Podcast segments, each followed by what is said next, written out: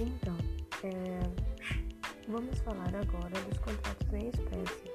É, primeiramente, vamos falar sobre compra e venda, contrato de compra e venda.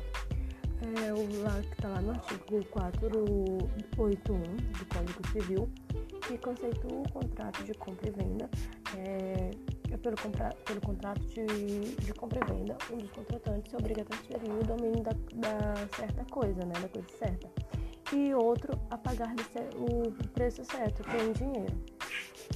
Tratando de um contrato é, de compra e vendas, né, eles geram obrigações recíprocas para cada uma das partes.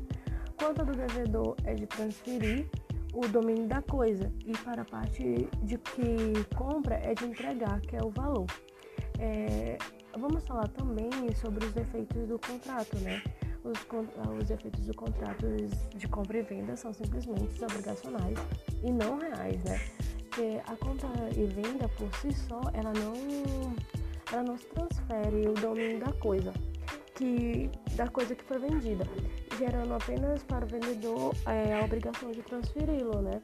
É, pois o direito ele adotou, o direito brasileiro ele adotou um sistema romano que somente o ato da compra e venda ele não basta. Deve existir um complemento, que é uma forma de adquirir o domínio, que é a traditio.